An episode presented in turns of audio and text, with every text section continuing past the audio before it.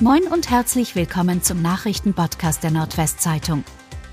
Heute ist Sonntag, der 26. Februar. Und das sind die regionalen Themen. VfB Oldenburg rutscht nach 1 zu 2 beim SC Verl weiter ab.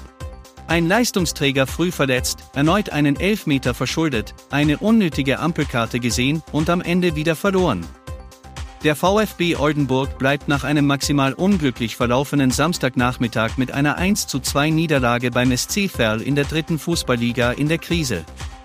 Beim VfB verletzte sich erneut der gerade erst wieder genesene Christopher Buchtmann und Marc Stendera sah eine unnötige Ampelkarte. Frontalzusammenstoß in der endet mit zwei Schwerverletzten. Ein schwerer Verkehrsunfall ereignete sich am Freitag auf der Feldstraße im Einmündungsbereich der Straße zum Wolfsmeer in Leer. Eine 37-jährige Pkw-Führerin aus Murmerland habe beim Abbiegen einen 24-jährigen aus Hesel übersehen, der ihr mit seinem Auto entgegenkam und Vorfahrt hatte. Dadurch kam es zum Frontalzusammenstoß der beiden Pkw, so die Polizei.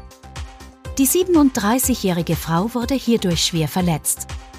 Der 24-jährige Mann sowie ein zweijähriger Junge, der sich mit dem Mann im Auto befand, wurden leicht verletzt.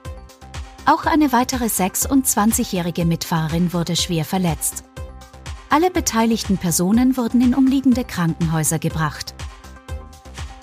Die Hauptschule Wildeshausen bekommt eine klimafreundliche Wand. Die Hauptschule Wildeshausen bekommt eine grüne Wand.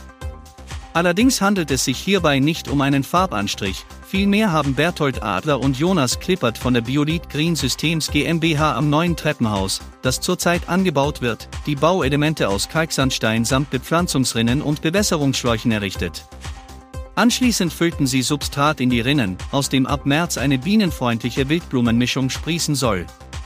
Die Vorteile der grünen Wände liegen laut Adler in Zeiten des Klimawandels auf der Hand, Sie filtern Kohlenstoffdioxid aus der Luft, absorbieren Feinstaub, erhöhen die Biodiversität, wirken temperaturregulierend, reduzieren Lärm und sind zudem ein gestalterisches Element.